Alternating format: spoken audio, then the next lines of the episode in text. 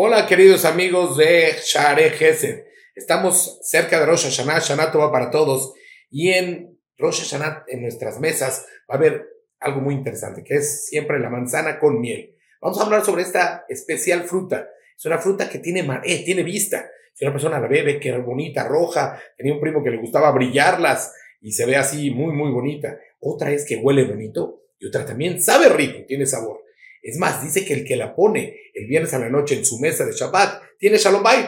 Así, datos se quita los pleitos, siempre haya alegría entre los esposos, entre los hijos, etcétera, los hermanos. Pero una vez escuché algo de Jajam eh, Eliezer Ben David, que es el abuelito de Jajam David Pérez de Panamá, de Ramoshe Pérez, etcétera. Él dijo que la manzana es tan especial que tiene dentro de ella el nombre de Hashem, que es Yud Ke Vav Vamos a ver por qué. Si una persona parte una manzana a la mitad, va a ver que tiene como una estrella.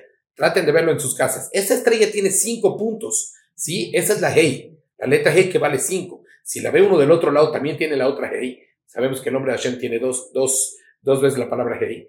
La letra Hei, perdón. Después también tiene la Vav, que es este palito donde se sostiene para el que en el árbol.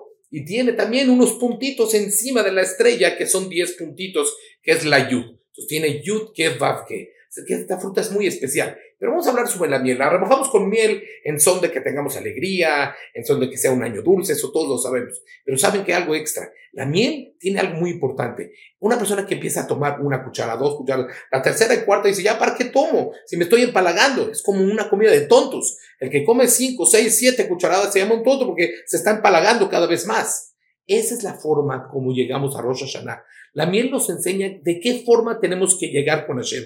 No tenemos que llegar con Hashem en Rosh Hashanah a decirle, mira, yo hice un chorro de mitzvot, ¿eh? Hice eh, y Shabbat, y Kasher, etcétera. Entonces yo ya soy muy bueno, ya por favor escríbeme para bien. Al contrario, una persona tiene que llegar a Hashem, no dice nada, como si fuera una persona un tonto, así como la miel, que uno se empalaga. Hashem, yo no hice nada, te pido a ti, a ti Hashem, con tu misericordia y tu Rahmanut, esa que piedad que tengas sobre nosotros, todo Am Israel. Escríbenos a todos en el Am, en Israel en el libro del éxito, el libro de las Berajot, el libro de Shana va para todos Share y para todos los que escuchan y para toda mi Israel. Saludos a todos.